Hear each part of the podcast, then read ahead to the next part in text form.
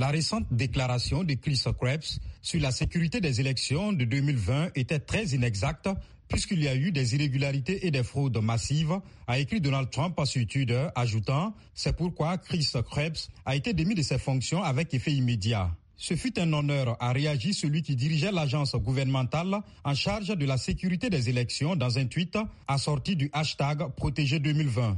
L'agence de Chris Krebs a déclaré dans un communiqué signé par d'autres organismes qu'il n'y a aucune preuve d'un système de vote ayant affecté, perdu ou changé des bulletins ou ayant été piraté. Chris Krebs a ajouté que la présidentielle a été, je cite, la plus sûre de l'histoire des États-Unis, rejetant ainsi les accusations de fraude électorale soulevées par Donald Trump. L'annonce de Trump a été dénoncée par les démocrates qui appellent à accélérer le processus de transition vers la présidence de Joe Biden. En l'absence d'éléments probants accréditant l'hypothèse de fraude électorale massive, la plupart des recours de Trump ont été rejetés par les tribunaux.